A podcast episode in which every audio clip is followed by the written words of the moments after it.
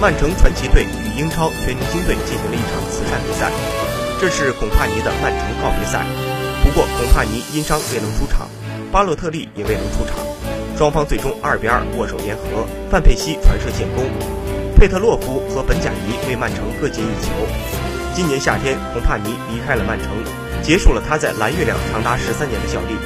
为了感谢这位队史传奇队长，曼城俱乐部决定为他举办这样一场告别赛，并邀请了很多传奇球星。此外，这场比赛也是慈善赛，孔帕尼和曼城队长共同发起了这一项目。